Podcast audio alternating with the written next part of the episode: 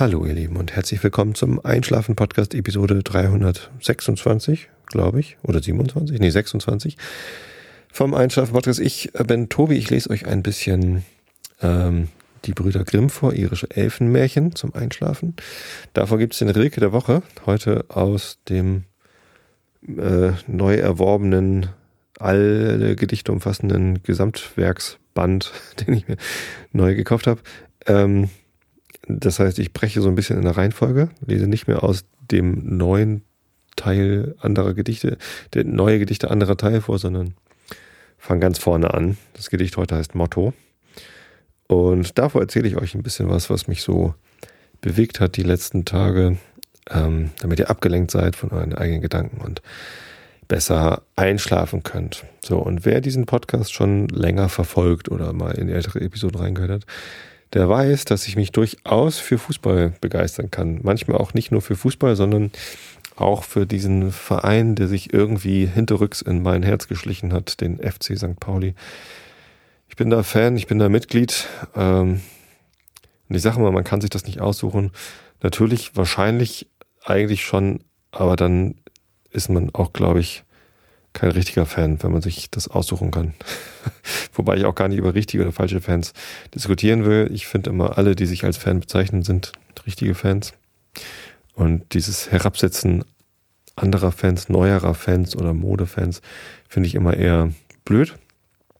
Ähm, wenn man es allerdings schafft, sich dagegen zu entschließen, von irgendwas Fan zu sein äh, und etwas aus seinem Herz zu verbannen, dann ist es so wie mit der Liebe. Wenn man es schafft, jemand zu sagen, ich liebe dich, bis du dir beim Essen mit dem Tischtuch die, den Mund abwischst oder irgendwelche anderen merkwürdigen Bedingungen daran bindet, dann ist das keine, keine echte Liebe, sondern echte Liebe ist immer bedingungslos. Ähm, und so ist es wahrscheinlich auch mit der Fußballvereinsanhängerschaft. Ähm, die ist bedingungslos. Ich komme da nicht von weg. Ich kann nicht einfach sagen, ich bin jetzt kein FC St. Pauli-Fan mehr. Wie es dazu gekommen ist, dass ich FC St. Pauli-Fan bin, weiß ich ehrlich gesagt auch gar nicht so genau. Es ist schon sehr viele Jahre so der Fall. Und äh, ja, ist auch immer mal anders. Ja, Im Moment ist es äh, durchaus schmerzhaft, denn der FC St. Pauli steht schon seit längerem auf den Abstiegsrängen der zweiten Liga. Äh, Im Moment gerade mal wieder auf dem letzten Platz. Heute, heute tagesaktuell übrigens ähm, punktgleich mit dem VfR Aalen und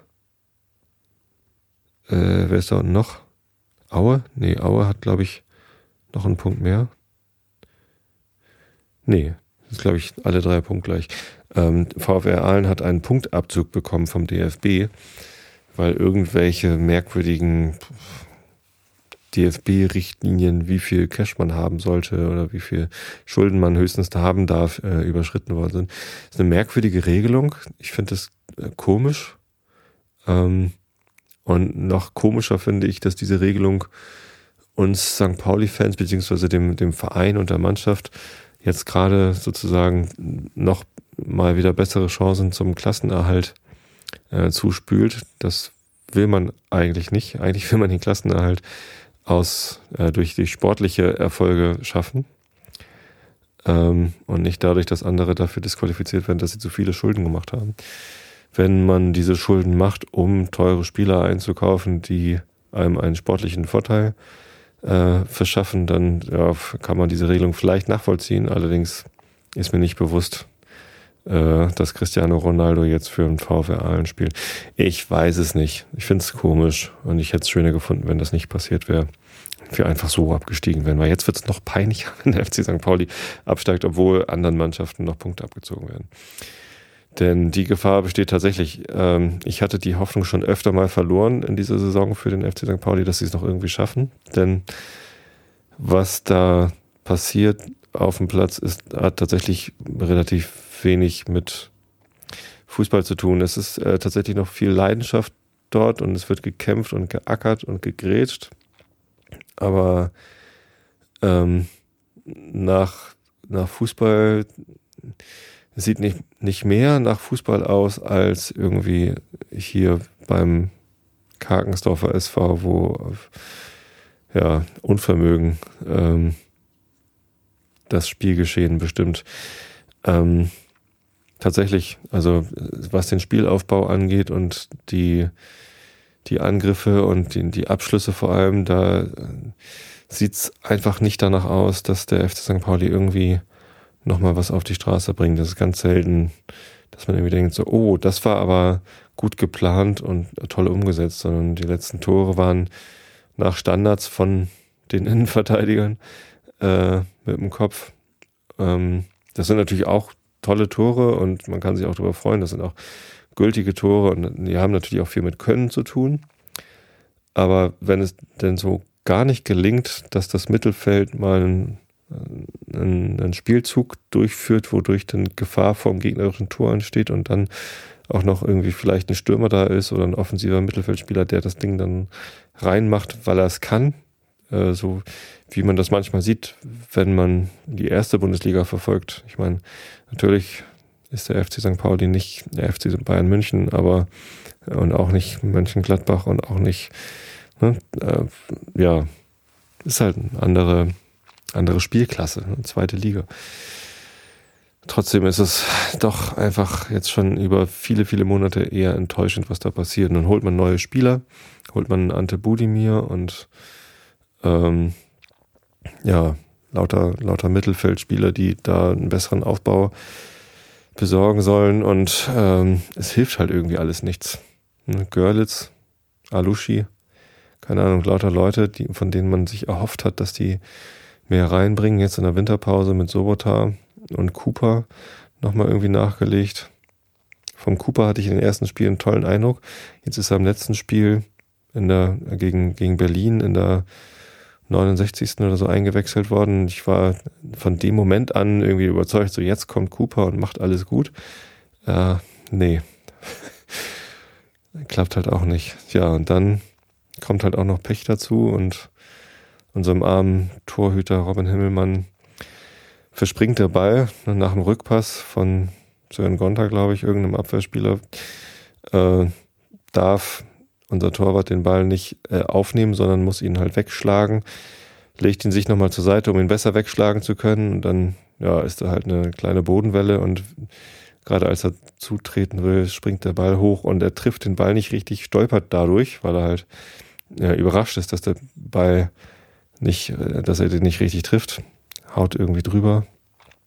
Der Ball hüppelt nur ein bisschen zur Seite und der gegnerische Stürmer, Herr Polter, braucht halt nur hinzugehen und den Ball ins leere Tor einzuschießen. Also auch da war kein Können erforderlich, das war halt auch kein gut rausgespieltes äh, und ähm, ja, sehenswertes Tor. Natürlich ist die ganze Szene sehenswert, weil sie besonders war, aber eigentlich auch eher traurig. Natürlich muss man dem Herrn Polter zugutehalten, dass er auch in dieser letzten Minute noch äh, Druck gemacht hat und den äh, unseren Torwart eben unter Druck gesetzt hat. Was natürlich dann auch zu diesem Fehler hat führen können. Ja. Und über den gegnerischen Platz sich zu beschweren, ist ja natürlich auch müßig, denn der Acker, den wir am Millantor haben, ist auch nicht viel besser. Ja, es ist, äh, es kommt halt echt vieles zusammen. Die drei Spiele vor dieser Niederlage gegen Union Berlin äh, wurden immerhin nicht verloren. Eins wurde sogar gewonnen, zweimal unentschieden. Da war so ein bisschen Aufwärtstrend spürbar. Und tatsächlich hatte ich auch schon wieder Hoffnung gefasst. Ich bin auf Twitter mit dem Michel Masengo Dinsey verknüpft und der hatte mir schon wieder so ein bisschen Mut gemacht irgendwie. Ja, allerdings hat jetzt sogar ihn der Mut verlassen und die Hoffnung verlassen. Jetzt weiß ich auch kaum noch, wo ich meine Hoffnung herziehen soll, dass der FC St. Pauli in dieser Saison die Klasse hält. Ähm, rechnerisch ist natürlich noch alles möglich und tatsächlich ist da unten noch alles so eng, dass äh, das irgendwie möglich wäre. Allerdings müssten sie dann jetzt tatsächlich mal anfangen, Spiele zu gewinnen. Ja. Der Fußball, ja. Am, am vergangenen Wochenende hat Hamburg ja dreimal gegen Berlin verloren, nämlich am Freitagabend zunächst äh, der FC St. Pauli bei Union Berlin an der alten Försterei. Dann am Samstag nee, äh, Freitagabend auch noch, ne? Genau, da war das Freitagabendspiel, kam die Hertha ähm, BSC Berlin ans, ins, ins Volksparkstadion zum Gastspiel beim HSV und hat dort 1 zu 0 gewonnen. Ähm, und die dritte Niederlage war, dass der deutsche Olympische Sportbund äh, sich für Hamburg als Bewerberstadt für Olympia entschieden hat, statt für Berlin. Ja, das werten viele in Hamburg auch als Niederlage gegen Berlin, weil zumindest in meinem Umfeld die meisten Hamburger doch eher dagegen sind, dass sich Hamburg für diese Olympiade bewirbt. Erstens, weil es als aussichtslos angesehen wird. Ähm, die Chancen, dass Olympia tatsächlich nach Hamburg kommt, werden allgemein als gering eingestuft. Das heißt, das Geld, das ausgegeben wird für diese Bewerbung, ist wahrscheinlich für die Katz.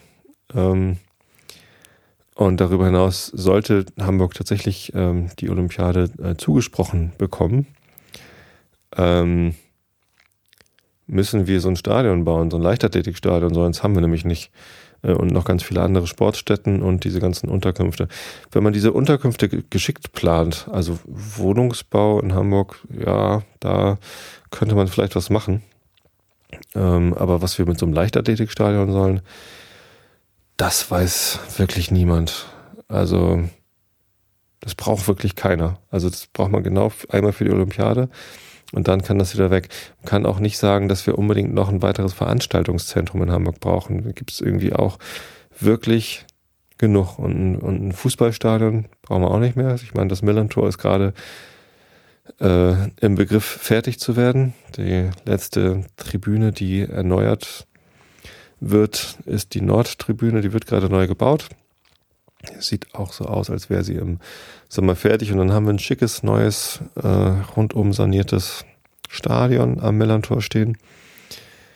Das Volksparkstadion ist ja auch irgendwie vor 20 Jahren oder so rundum erneuert worden.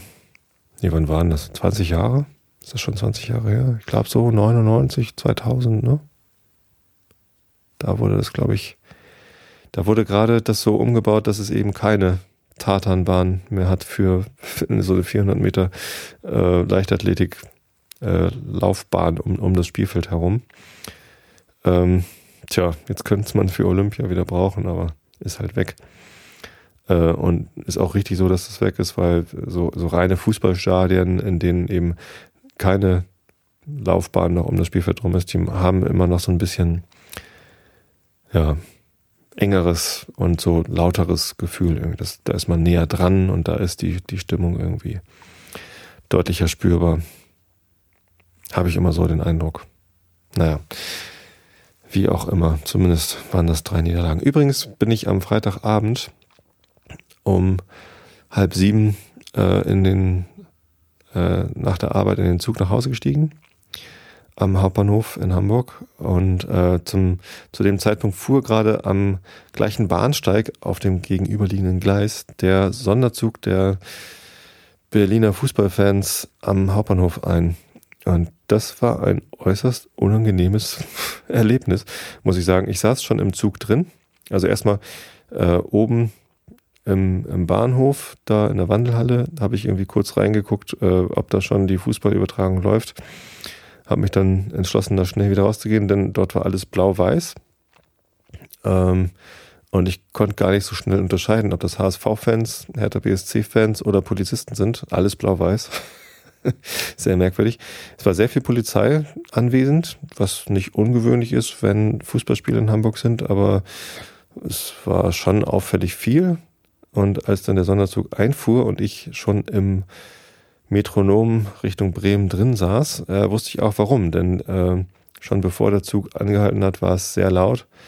Es war so ein alter Intercity-Zug, wo man auch so die Fenster aufmachen kann und ähm, da tönte es doch sehr laut heraus und ähm, ich hatte mich gefreut und ich mag Fußballkultur und wenn dann Fangesänge kommen oder irgendwie auch so Praderei, so hier die Hauptstadt ist da und so, keine Ahnung was, ja, sollen sie es halt machen. Habe ich eigentlich kein Problem damit. Aber ähm, es entwickelte sich tatsächlich relativ schnell in handfeste Randale mit irgendwie Vermummung und äh, Böllern und was weiß ich nicht alles. Ähm, und der Zug, in dem ich saß, wovon, äh, wo, wo die Hertana-Fans eigentlich davon ausgehen können, dass das, also wenn sie genau hingeguckt hätten, hätten sie gesehen, dass da keine HSV-Fans drin sind. Also zumindest keine, die gerade ins Stadion wollen, weil dieser Zug nicht Richtung Stadion fuhr, sondern da stand ganz groß Bremen draußen dran. Ich hatte sogar ein HS, äh, ich hatte sogar mein, mein, mein St. Pauli-Schal um. Äh, trotzdem ähm, sind wir in diesem Zug eben auch äh, ja, mit deutlichen Gesten bedroht worden. Es wurde mit Fäusten äh, gegen den Zug gedonnert und mit Fußtritten. Ja, es war recht laut bei uns im Zug und äh, der, der Zug wurde angegriffen sozusagen. Und ich habe dann rausgeguckt und ich, äh, ja, ich habe wohl sogar irgendwie gegrinst, weil ich das alles so skurril fand, warum jetzt dieser Zug eingegrinst. Also ich hatte nicht wirklich Angst, sondern es war, ich war verwirrt und und, und musste voll grinsen, weil, äh, weiß ich nicht, es war schon, schon auch so ein bisschen albern, was die da abgezogen haben. Aber sie hat, meinten es sehr ernst und auf einmal flog dann ein, ein Becher mit einer gelblichen Flüssigkeit, von der ich hoffe, dass es Bier war, äh, direkt an mein Fenster und zerschellte. Äh, und es war dann alles nass. Ähm, und ein Hertha-Fan bedrohte mich halt direkt, äh, guckte mich sehr böse an und, und schüttelte so die Fäuste und es war, war sehr skurril. Ähm, naja, ähm, er ist dann nicht eingestiegen, um mich noch näher zu bedrohen, sondern unser Zug fuhr dann auch los und es ist nichts weiter äh, geschehen. Aber das Auftreten dieser Hertha-Fans hat mich doch äh, nachhaltig verwirrt und auch traurig gestimmt, denn ähm, das muss einfach wirklich nicht sein. Das ist eher beschämend für, für mich als Fußballfan, dass, dass andere Fußballfans meinen, unbedingt so auftreten zu müssen. Sehr, sehr albern und traurig. Na, wie auch immer, es gibt noch immer traurigere Sachen, aber man, man muss auch ähm, das mal erwähnen dürfen. Tja, was machen wir jetzt mit dem FC St. Pauli? Ich weiß es nicht. Ähm, ich weiß nicht mal mehr, ob ich hoffen soll, dass die Klasse gehalten wird. Vielleicht tut es uns dann auch mal wieder ganz gut, in die dritte Liga abzusteigen. Ähm, dieser Anspruch, dass wir zu den Top 25 Mannschaften in Deutschland gehören, was ja bedeuten würde, dass wir immer so zu den Top 7, mindestens zu den Top 7 der, der zweiten Liga gehören und dadurch auch immer irgendwie Aufstiegskandidat sind. Das wurde mal so vor ein, zwei Jahren geprägt.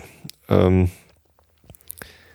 das zeigt sich im Moment, dass wir diesem Anspruch nicht genügen können. Das ist so ein bisschen wie beim HSV, ehrlich gesagt. Die haben immer wieder den Anspruch, äh, in der Europa League, wenn nicht sogar in der Champions League zu spielen äh, und kämpfen auch beständig seit drei Jahren gegen den Abstieg. Äh, es ist ja Hamburger Tradition anscheinend. Tja, man weiß es nicht, ne? Man weiß es nicht. Vielleicht ist für beide Mannschaften der Abstieg mal ganz gut. Ich habe letztens gelesen, St. Pauli steigt ab, weil in der zweiten Liga eben nur Platz für eine Hamburger Mannschaft ist. Aber ich glaube tatsächlich eher an den Klassenerhalt des HSV an, als den, an den Klassenerhalt vom FC St. Pauli. Und tja, wenn die Nordtribüne fertig gebaut ist, hat man die Hoffnung, endlich mal wieder neue Dauerkarten ausgeben zu können. Äh, zumindest hoffe ich, dass es dazu kommt und dann habe ich auch die Möglichkeit, Dauerkarten zu kaufen und dann endlich mal einen gesicherten Zugang zum, zu den Spielen äh, zu haben und nicht immer darauf zu hoffen, dass äh, jemand, der eine Dauerkarte hat, äh, sie nicht braucht und sie mir abtritt. Ähm, und da würde natürlich auch ein Abstieg in die dritte Liga helfen, ne, weil es tatsächlich so ist, wenn die Mannschaft erfolgreich spielt und irgendwie um den Aufstieg spielt und oder auch in der ersten Liga spielt, dann ist es noch schneller ausverkauft als äh, wenn sie in der zweiten Liga spielen. In der dritten Liga würden noch mehr Leute wahrscheinlich eher nicht äh, ins Stadion wollen. Das, das ist halt tatsächlich einfach so und das hat auch nicht unbedingt was mit Modefans zu tun, sondern es ist halt wirklich anstrengend, so einer strauchelnden Mannschaft äh, zuzuschauen. Ähm, und es ist manchmal auch wirklich schmerzhaft. Ähm, das heißt, ich nehme das den Leuten natürlich nicht übel. Es gibt natürlich andere Fans, die nehmen das einem übel, wenn man nicht zu jedem Spiel geht und äh, außerdem noch zu jedem Auswärtsspiel mitfährt. Ja, ähm, sei es drum. Gut. glaube, Thema Fußball reicht jetzt auch wieder für die nächsten Monate. E-Morgnet drüber reden. Muss, muss echt nicht sein. Ich verfolge natürlich trotzdem jedes Spiel, solange ich noch Sky habe. Ähm, auch live hier von zu Hause, wenn ich nicht ins Stadion komme oder zu den Auswärtsspielen kann. Ich würde ja ganz gerne mal äh, mit nach Berlin fahren in die alte Försterei. Es soll ja ganz nett sein dort. Ähm, das habe ich allerdings irgendwie noch nie hingekriegt. Mal gucken, was so in der nächsten Saison ansteht, ob wir da überhaupt nach Berlin fahren dürfen oder sollen oder müssen. Man weiß das nicht. Wenn wir allerdings in der dritten Liga sind, wie ist denn das dann eigentlich? Da müssen wir uns wahrscheinlich noch den, den Zugang zur, ähm, zum DFB-Pokal erspielen und so ein Scheiß. Ach Mensch, alles blöd. Also finanziell ist das natürlich ein großer Nachteil, äh, wenn der Verein absteigt. Und da hängen dann auch ähm, tatsächlich Mitarbeiter dran beim Verein. Und zwar nicht, nicht nur Spieler und deren Gehälter, sondern eben auch äh, ja, in der Organisation des Vereins. Und das ist natürlich schon schade. Aber nun denn, wenn sie keine Tore schießen und dann noch Pech dazu kommt, dann steigen sie eben ab. Apropos absteigen. nee, eine goldene Brücke zum nächsten Thema fällt mir beim besten wenn ich ein. Ähm, ich hatte, äh, also die, die Monja hat mir mal wieder so ein schönes Episodenbild gemalt mit einem Fußball, der als Himmelskörper irgendwie am Nachthimmel steht und äh, ein Teleskop äh, zur Betrachtung bereitsteht. Ähm, das zweite Thema, über das ich heute berichten wollte, ist äh, Astrofotografie. Da gab es ja ein ähm, Ereignis der besonderen Art ähm, am vergangenen Freitag. Es war sowieso ein sehr ereignisreicher Freitag. Ähm, es fing damit an, dass ich morgens zur Arbeit fahren wollte. Ja, äh, bin ich auch. Und äh, ich wollte wie gewohnt morgens um Viertel vor neun auf die 62er Fähre an den Landungsbrücken steigen. Das ist meistens die Hamburgensie übrigens. Ich weiß nicht genau warum und wie sich das sortiert so mit den verschiedenen Hafenfähren. Äh, ich war schon oben auf Deck und freute mich auf die paar Minuten Hafenfährfahrt zu meinem Arbeitgeber. Ähm, da sagt der Kapitän per Lautsprecherdurchsage, übrigens, heute wird die Haltestelle Hamburg-Fischmarkt nicht angefahren. Wir können dort nicht anhalten. So, zack, Ende der Durchsage. Und schon bewegte sich so ein großer Tross von äh, Fahrgästen wieder von der Fähre runter. Das ist also tatsächlich morgens eine, zum größten Teil eine Pendlerfähre. Äh, ab mittags, über den Nachmittag und in den Abend hinein entwickelt sich die 62er Hafenfähre eher so zur Touristenfähre und dann sind dort die ganzen Leute mit ihren Futterberaten und äh, Picknickkörben. Das ist immer ganz lustig, wenn ich Feierabend mache und die, die Fähre, auf der morgens nur Pendler sind, ist abends voller Touristen. Ist auch schön irgendwie, ne? das als Arbeitsweg zu haben, was andere Leute äh, für ihren Urlaub nutzen. Herrlich. Naja, zumindest äh, alle wieder runter und ich fragte noch so, äh, im Spaß Richtung Brücke, ja, warum denn so? Äh, schon durchaus in dem Bewusstsein, dass der mich da oben nicht, nicht hören kann, weil er halt hinter Glas ist.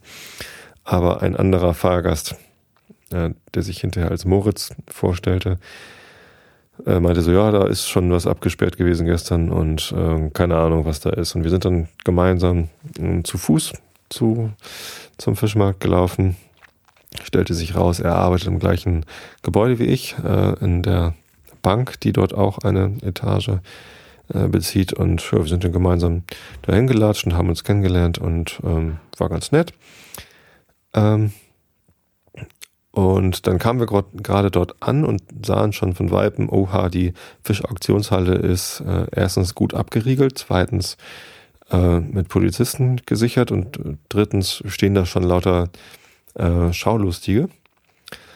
Und viertens kam gerade in dem Moment, als wir dran vorbeigingen, ein großer, äh, ein, eine Kolonne an Polizeiautos und großen schwarzen Limousinen vorgefahren und just in dem Moment ähm, stieg dort die holländische Königin Maxima aus und ihr Mann, der König von Holland, äh, Willem Alexander.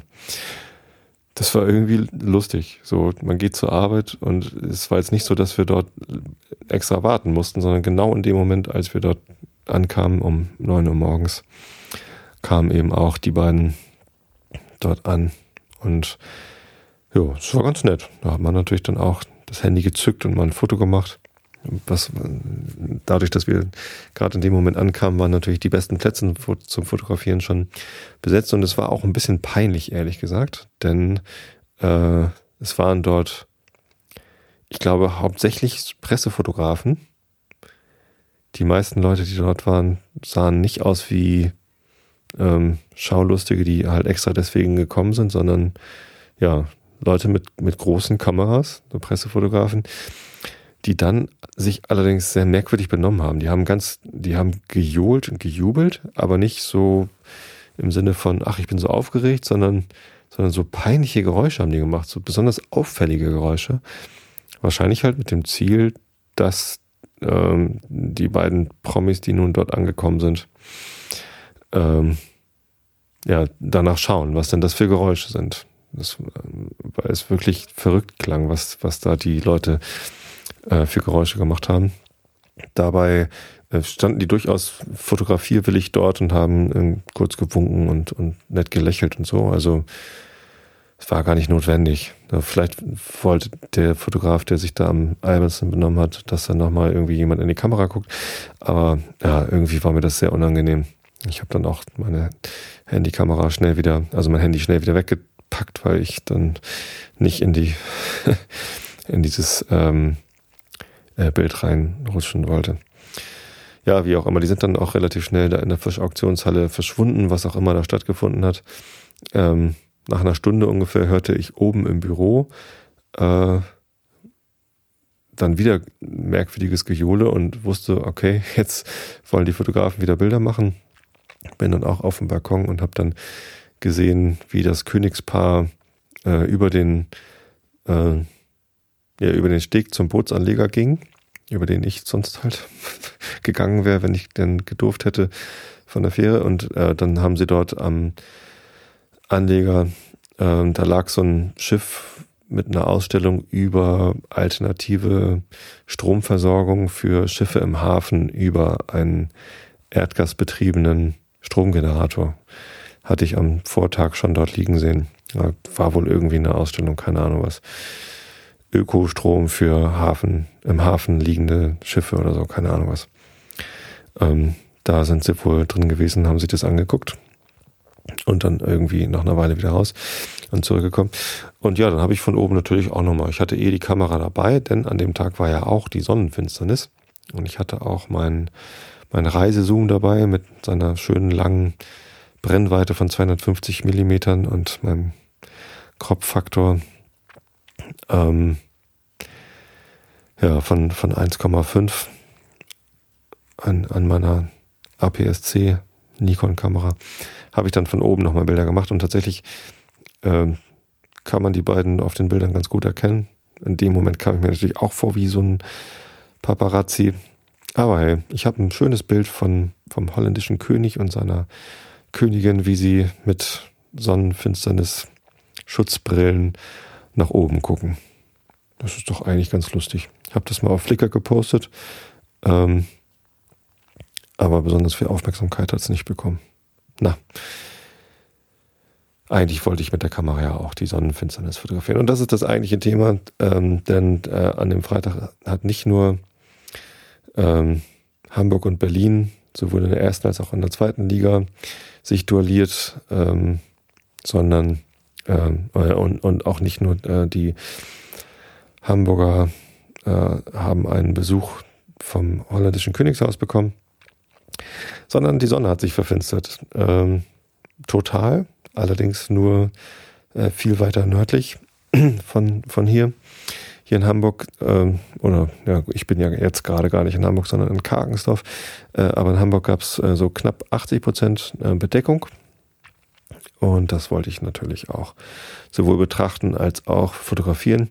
Ich habe mir extra einen äh, Sonnenschutzfilter für die Kamera gebaut aus einer Sonnenfinsternisbrille mit so einer äh, Bader Planetarium-Folie. Ich weiß gar nicht, wie die korrekte Bezeichnung ist. Keine Ahnung. Halt so eine Silberfolie. Ähm, Habe ich ähm, quasi über das Objektiv drüber geklebt. Ähm, die Folie ist natürlich nicht so groß wie die Öffnung des Objektivs, aber da die Sonne auch mit 250 Millimetern nicht formatfüllend ist, ähm, hat das vollkommen ausgereicht. Tja, leider war es so, dass äh, gerade um, um 9 Uhr, als ich an, bei der Arbeit ankam, erhob sich so ein Nebel aus der Elbe und äh, die Sicht war äh, deutlich getrübt. Ähm, trotzdem konnte man durch den Nebel hindurch äh, die Sonne erkennen. Man brauchte tatsächlich, man hatte den Eindruck, keine äh, Schutzbrille zu brauchen. Und tatsächlich mit Schutzbrille war die Sonne wirklich schwierig auszumachen. Ähm, aber die Sicht hat sich nochmal geklärt, so dass ich irgendwie von um halb zehn bis um halb elf ungefähr durchaus verfolgen konnte, wie sich der Mond so vor die Sonne geschoben hat. Und ein paar Fotos sind mir auch geglückt. Auch die habe ich bei Flickr hochgeladen. Findet ihr unter flickr.com slash Tobi Bayer. Ich habe da auch ein äh, Album zum Thema Astrofotografie. Und da sind auch die Bilder von der Sonnenfinsternis mit drin. Tja, leider hat sich dann gerade kurz vor der ähm, maximalen Bedeckung äh, ein doch zu dichter Hochnebel äh, vor die Sonne geschoben, sodass wir zu dem Zeitpunkt, als es dann am dunkelsten wurde, leider nichts von der, ja, von der Sonne sehen konnten.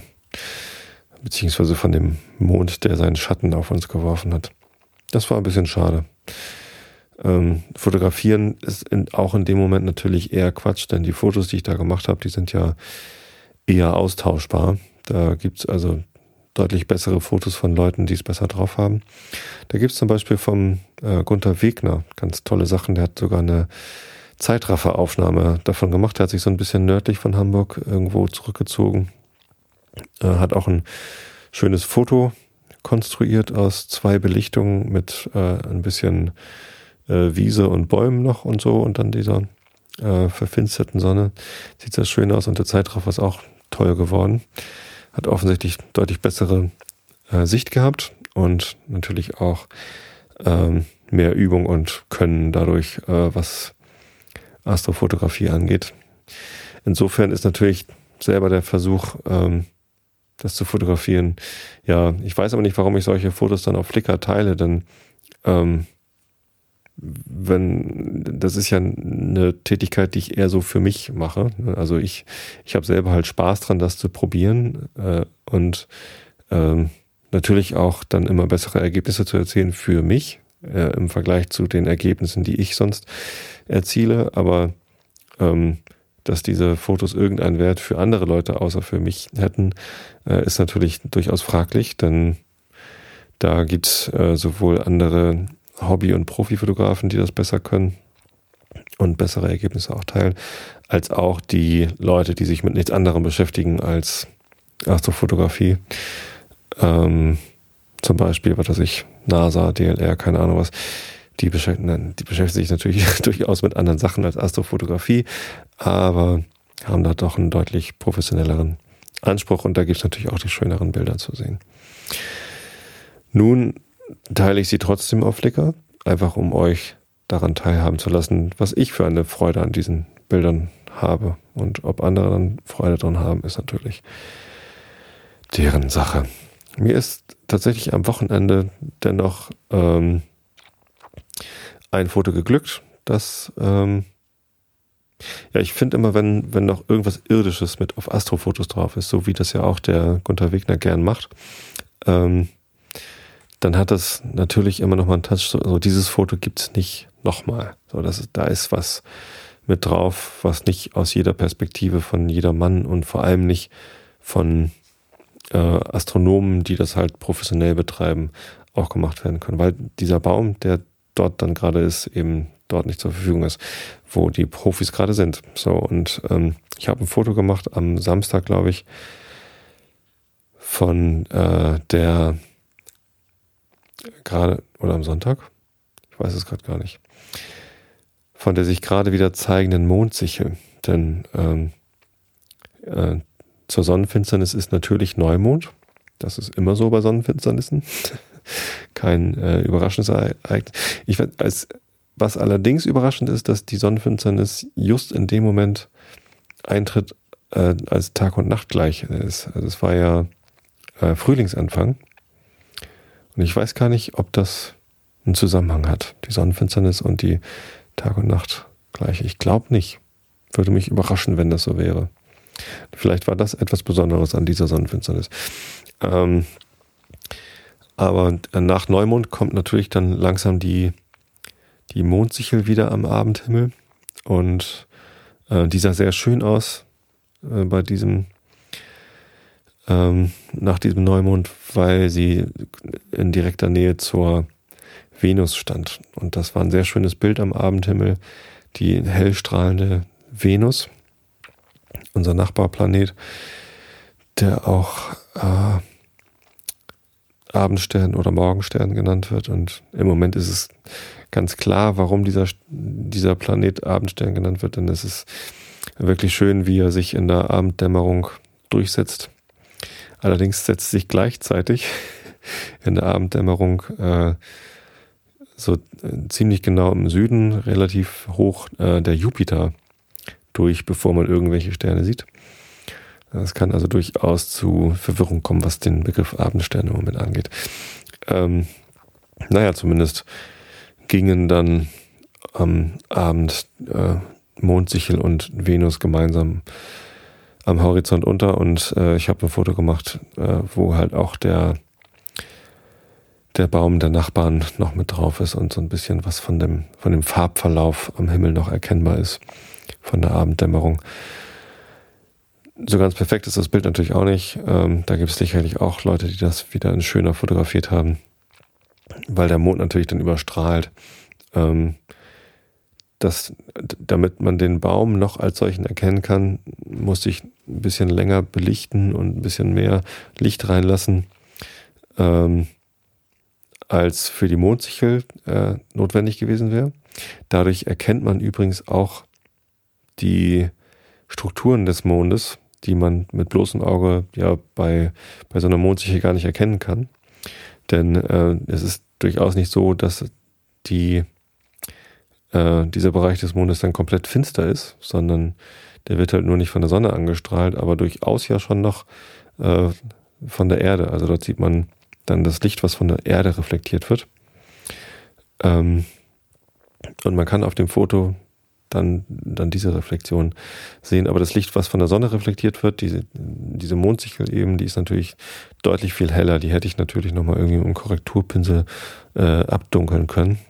Ähm, vielleicht gehe ich da auch nochmal bei und versuche das so ein bisschen zu korrigieren. Ähm, dadurch sticht diese Sichel quasi so vom, vom Mond ab. Das sieht nur ein bisschen kaputt aus irgendwie. Aber mir gefällt das Bild trotzdem ganz gut.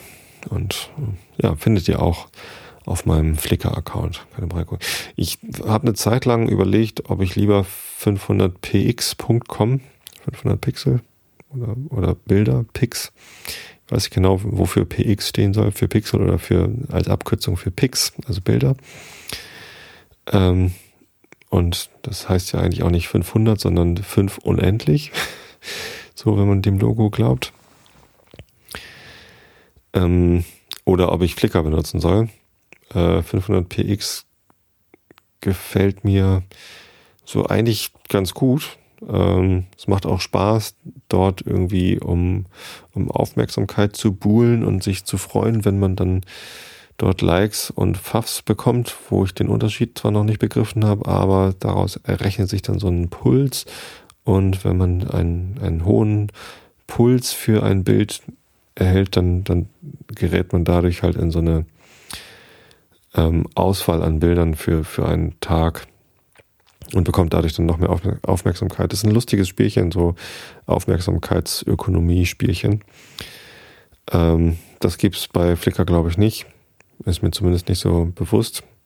Ähm, andererseits ist die Integration in Flickr irgendwie ich weiß nicht, also da kann ich Alben anlegen, da kann ich äh, ja beliebig viele Fotos hochladen, ohne was zu bezahlen. Und das geht bei 500 Pix nicht. Da muss man, um Alben äh, anzulegen und auch mehr als, ich weiß gar nicht, fünf Bilder pro Tag oder was kann man da hochladen? Ich weiß es gar nicht. Oder zehn. Ähm, ist also eingeschränkt und man muss da so ein Premium oder eine Plus-Mitgliedschaft abschließen. Äh, und da sträube ich mich ein bisschen davor, weil das eher so eine Community für Profi-Fotografen ist und das bin ich ja nun wirklich nicht. Ähm, ja, deswegen schwenke ich gerade eher so ein bisschen wieder zu Flickr zurück, zu, zurück, weil das ja eigentlich auch ausreicht. Nun ja, nun ja. Aber wie gesagt, ich habe mich auch nach der Sonnenfinsternis dann mal wieder hier zu Hause mit dem Teleskop dran gewagt. Achso, dieses, äh, dieses Bild, wo irgendwie Mond und Venus und, äh, und Bäumchen drauf ist, das ist nicht mit dem Teleskop gemacht, sondern mit meinem 200 mm 2,8er Nikkor Objektiv. Das ist dieses 80 bis 200 Dings. Äh, schönes, schönes Objektiv. Ähm, ich habe aber auch mit dem Teleskop nochmal wieder fotografiert und ist mir jetzt zum ersten Mal geglückt, ein halbwegs anständiges Bild, also eins, mit dem ich zumindest zufrieden bin und was so das wieder ähm, widerspiegelt, was ich auch mit meiner vorherigen Kamera geschafft habe, also mit der D5100, die ich vor dieser D7100 äh, gehabt habe, erreicht habe. Und ich bin so ein bisschen jetzt wieder versöhnt. Ne? Ich hatte kurz den Eindruck, vielleicht dadurch, dass ich diese Schaftverlängerung für die D7100 kaufen musste, weil der Body so klobig ist, dass ich es nicht mehr direkt auf das Teleskop draufschrauben musste. Vielleicht, äh, dass dadurch gar nicht mehr so, ähm, so gute Bilder möglich sind. Ich war mir so ein bisschen verunsichert, weil ich noch nicht so schöne Ergebnisse erzielen konnte. Äh, konnte ich jetzt aber wieder. Ich habe ein paar Bilder vom Jupiter gemacht mit Jupiter-Monden drauf und da sind auch die Out-of-Cam-Ergebnisse schon jetzt sogar wahrscheinlich besser als das, was ich mit der D5100 geschafft habe, wegen des besseren Sensors. Ähm, und ein Mondfoto ist mir auch geklickt und da, also mit von dieser schmalen Sichel, das findet man auch auf Flickr, äh, das neueste Foto von der, von der ganz schmalen Sichel, das ist halt fast out of cam. Es ist zumindest nicht gekroppt, also nicht weiter gekroppt als durch, durch den, den Sensor. Ich musste es nicht zurückschneiden. Äh, das heißt, das, das Bild, das das Teleskop auf diesen Sensor wirft vom Mond, ist tatsächlich formatfüllend ähm, und nutzt diesen Sensor vollkommen aus. Äh, so ganz scharf ist es nicht. Das hat aber dann auch mit der Atmosphäre zu tun und mit der Luft, durch die das Licht durch muss. Ja, und auch damit, dass dieses Teleskop natürlich keinen Autofokus hat. Das heißt, ich muss manuell fokussieren, was bei so einem Teleskop wirklich äh, nicht ganz so einfach ist, wie man sich das vorstellt, weil ich das im Live-View mache. Ich mache das im Live-View eigentlich, wenn ich Sterne fotografiere oder Planeten. Warum mache ich das beim Mond? Ich könnte auch durch den Sucher gucken, weil das natürlich wahrscheinlich hell und groß genug ist im Sucher, weil es ja formatfüllend ist. Warum habe ich das mit dem Live-View gemacht? Kommt mir jetzt gerade zu die Idee.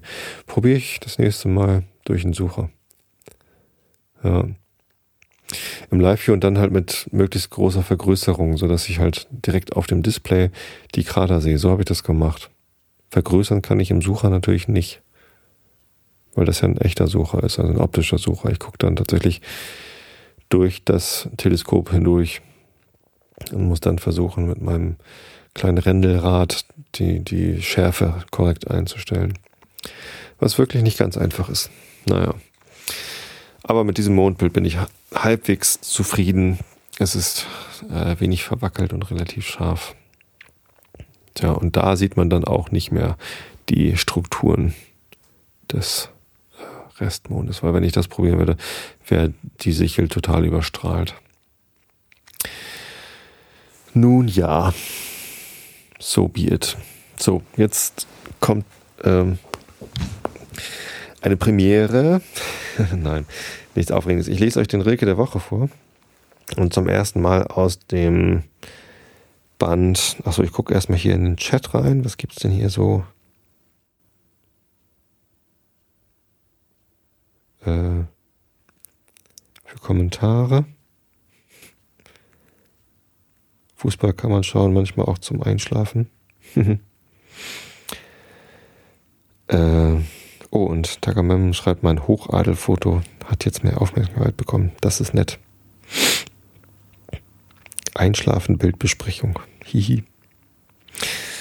Äh, und ja, eine Frage tatsächlich im Live-Chat. Äh, Takamemnon fragt, ob ich aus Lightroom direkt nach Flickr exportiere. Ja, genau, da gibt es ja dieses Plugin für Lightroom und ich ziehe dann einfach aus dem äh, aus aus dem Grid View der Bibliothek die Bilder so direkt auf diesen Flickr äh, Fotostream und gebe dann auch in, in Lightroom dann Titel und und Untertitel ein quasi für die Bilder und exportiere das dann einfach dahin.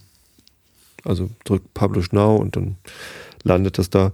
Ich habe jetzt auch IF TTT, If This Then That, diesen Automatisierungsdienst so eingestellt, dass wenn ich ein Bild auf Flickr veröffentliche, und die sind dann ja gleich öffentlich, wenn ich sie von Lightroom dorthin poste, ähm, dass dann auch ein, eine Benachrichtigung auf Facebook und Twitter veröffentlicht wird, so dass ich jetzt so direkt aus Lightroom meine Bilder nach Flickr und damit auch nach Facebook und Twitter schicken kann.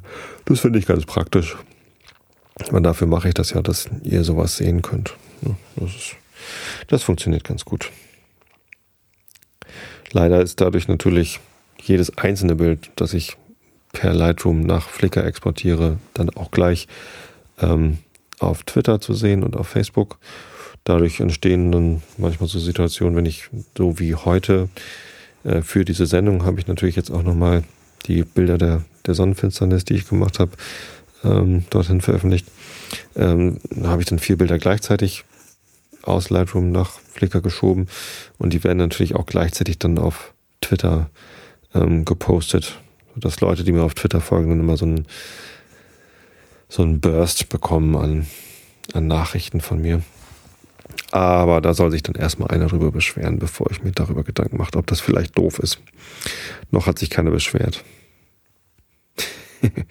Und wenn sich einer beschwert, muss ich mir das immer noch überlegen.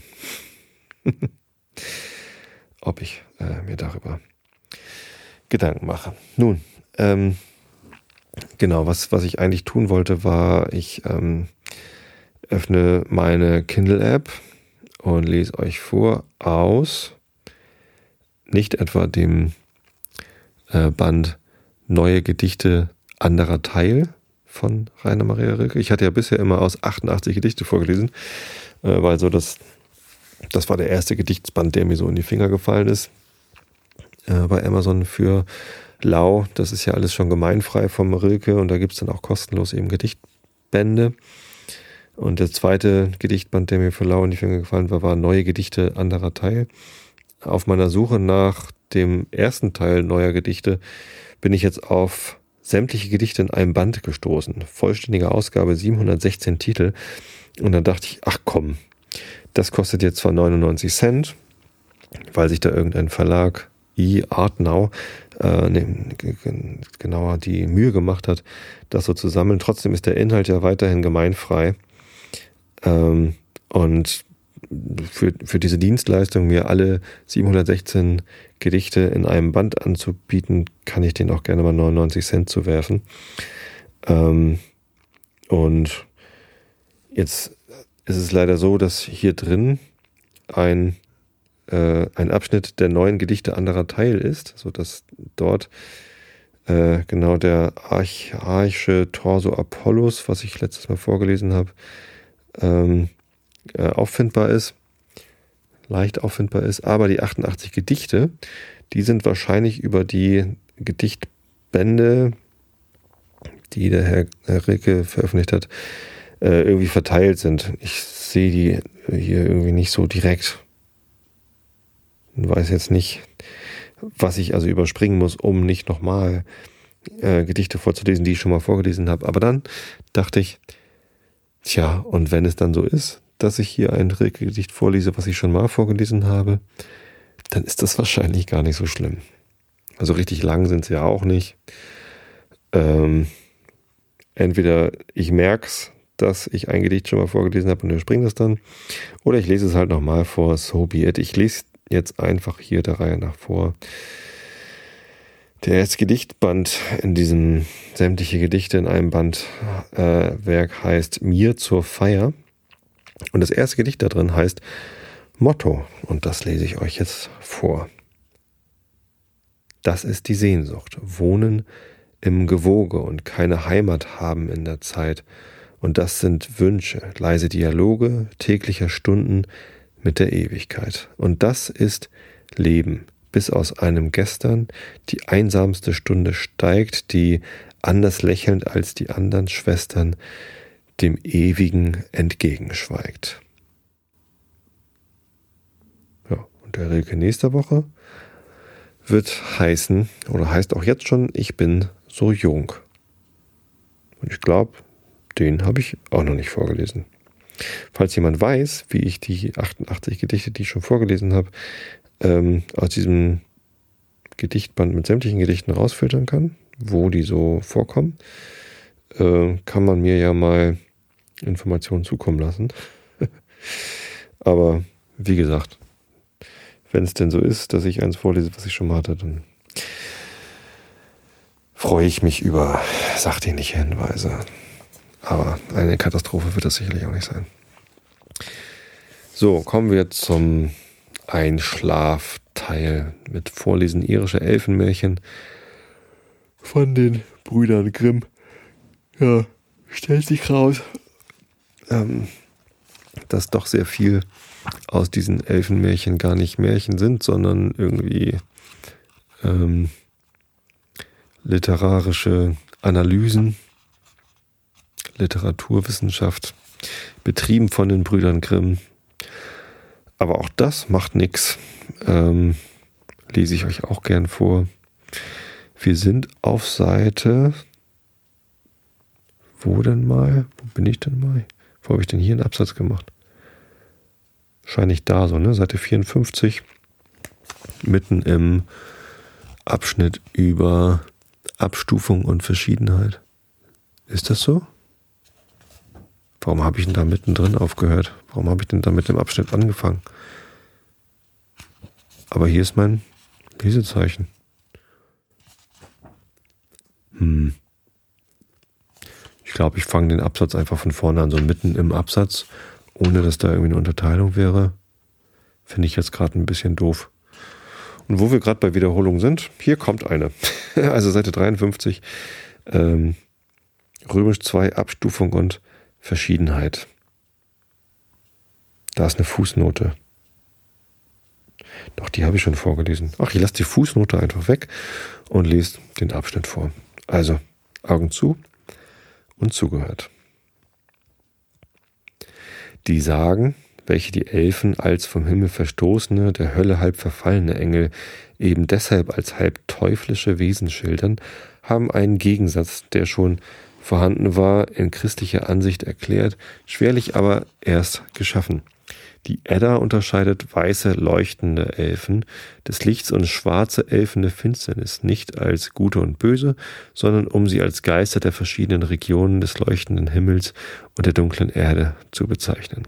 Deutlich wird dies daraus, dass sie die schwarzen Elfen zugleich Zwerge nennt, so wie auch ein Zwerg in, der, in den Kenningar den Namen Alfre führt, denn dies ist der besondere Ausdruck für die in den dunklen Berghöhlen wohnenden und hausenden Unterirdischen. Ja, tatsächlich, das habe ich alles schon vorgelesen. Ne? Bis wohin denn bloß? Das da drüben über Schrate, Schrätlein habe ich noch nicht vorgelesen. Ich lese einfach weiter vor. Mit dieser Wiederholung müsst ihr jetzt leider leben. Ähm, genau, dort war ich. Die Lichtelfen von reiner Farbe erscheinen fast durchsichtig, ganz ätherisch, mit weißen, silberschimmernden Kleidern, wie in den irischen Märchen. In deutschen Sagen sitzen sie als schneeweiße Jungfrauen im Sonnenschein, zeigen sich um Mittag und dürfen nur so lange, als die Sonne am Himmel ist, verweilen. Diese heißt daher in der Edda äh, Alfrödul, die Elfen, anstrahlend. Die Erdelfen dagegen sind körperlich und von dunkler Farbe. Ach so, und dann kam irgendwas hier mit Negern. Ne? Stimmt, das hatte ich auch schon vorgelesen. Überrascht sie der Tag, so werden sie von dem Strahl der Sonne in Stein verwandelt. Vielleicht hatte ich bis dahin vorgelesen. Wirr ich bin, äh, hoffentlich schlaft ihr trotzdem ein. Natürlich bestand diese Unterscheidung nicht länger, sobald man sie auf sittliche Eigenschaften bezog und die Elfen beider Arten wurden verwechselt. Dass aber in Deutschland der Begriff der Lichtelfen vorhanden, ja vielleicht gerade im Gegensatz zu der späteren Zeit der allgemeinere war, zeigt nicht bloß die vorhin auseinandergesetzte Verwandtschaft des Worts mit dem lateinischen Albus, sondern auch der Umstand, dass seit der Bekehrung das christliche Engil ebenso wie früherhin Alb zu Namensbildungen gebraucht wurde und insoweit an seine Stelle trat, zum Beispiel Engelrich, Engelhard, Engelger und so weiter. Bei den Angelsachsen zeugt die Zusammensetzung Elfskine, das heißt leuchtend wie eine Elfe. Für die Mischung beider Arten gibt Elberich das beste Beispiel ab. Sein Name verrät schon seine Abkunft. Er heißt in den Nibelungen wie im Ottnied ein wildes Getwerk, geschmiedet und haust in Berghöhlen, und gleichwohl erscheint er geistig überlegen und äußerlich glänzend, wo er im letzten Gedicht, dessen Hauptperson er eigentlich ist, auftritt. In norwegischen Sagen wird es noch ausgedrückt, dass der Zwerg körperlicher und weniger geistig ist als der Elfe. Je genauer er aber in Verbindung mit dem Menschen kommt, desto menschlicher werden auch seine Bedürfnisse. Als Hausgeist dient er um Speise und Kleider, während er wunderbare Dinge verrichten kann und ist beides ein hilfsbedürftiges und ein übermächtiges Wesen. Die Ausdrücke Wichte, Schrate, Schredlein bezeichnen gleichfalls nichts anderes als die kleinen unterirdischen oder Zwerge, wiewohl sich leicht an jede besondere Benennung eine besondere, oft schwer zu bestimmende leise Nebenbedeutung hängt. Wir teilen die Stellen mit, wo wir diese Namen gefunden haben. Die lese ich euch jetzt nicht vor, weil das einfach nur eine Aufzählung von irgendwelchen Stellen ist. Etliche, die jehend das Schredlin, dass sie ein kleines Kind und sie als Ringe als der Wind. Ich hätte beinahe Vrind gelesen. Und sie ein verzwieveloter Geist das heißt gefallene Engel. Dem deutschen und angelsächsischen Wied entspricht das nordische Wettur, Holla Wettier, holdgesinnte Geister, werden in der Edda angerufen. Vitel im mm, mm, mm, wieder nur eine Aufzählung. Kleines Vitelin es Mot Kume L lang sin. Vitelin penates vielleicht Withilstein oder Wihilstein mit lauter Aufzählung von Textstellen und Seitenzahlen, die euch allen nicht weiterhelfen. Auch das Wasser wird von Elfen bewohnt und da das Element glänzend und durchsichtig ist, so scheinen sie zu den Lichtelfen gerechnet zu werden. Sie heißen Nixen, Nöcken, Althochdeutsch Nihus, Plural Nihussa bei Konrad von Würzburg äh, die vertanen Wassernixen. Wassermänner und Wasserfrauen, Schwanenjungfrauen. Und da diese Schwanengewänder tragen und wie Vögel über dem Wasser schweben, so folgt schon daraus, dass sie nicht zu den schwarzen Elfen gehören. Jene christliche Ansicht vieler vorzüglich schottischer und dänischer Sagen, welche die Elfen als Heiden und Genossen des Teufels schildern, wenn sie gleich auch bei den Dichtern des Mittelalters Eingang gefunden hat, wie mehrere der bisher angeführten Stellen beweisen, ist doch nicht überall durchgedrungen. Dem Zwerg, der bei Ottokar von Horneck, dem Scherfenberger erscheint, wohnt christlicher Glaube bei. Elberich selbst ist ein Christ, Ottnied, und hilft sogar, die Heiden bekehren und taufen. In den noch umgehenden deutschen Sagen werden sie häufig als gute, wohlwollende Geister und namentlich als Christen bezeichnet. Sie beten, ermahnen die Menschen zur Frömmigkeit, hassen Fluchen und Gotteslästerung und zürnen heftig, wenn man sie für teuflischen Spuk hält. Ein Hausgeist sagt das Gebet des Herrn und den Glauben her, doch nicht ganz vollständig, indem er einiges Undeutliches murmelt, während der schottische Elfe, der sich mit dem Geistlichen unterhält, einiges ändert. Tja. Und Römisch 3, den Untergang, lese ich euch dann beim nächsten oder übernächsten Mal vor. Vielleicht kommt nächstes Mal mal wieder Kant dran. Tja. Und damit wünsche ich euch allen eine gute Woche. Schlaft schön. Ähm, ich hoffe, ihr habt alle die Sonnenfinsternis gut überstanden. Ja, Gesundheit ist wichtig. Achtet auf eure Gesundheit. Ich wünsche euch ganz viel davon. Denn ich habe euch alle lieb. Ich wünsche euch eine gute Nacht. Bis zum nächsten Mal. Schlaft gut.